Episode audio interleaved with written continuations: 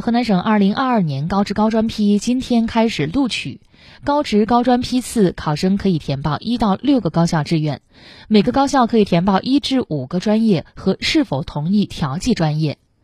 八月九号至十一号为录取时间，请留意考生电子档案运转情况，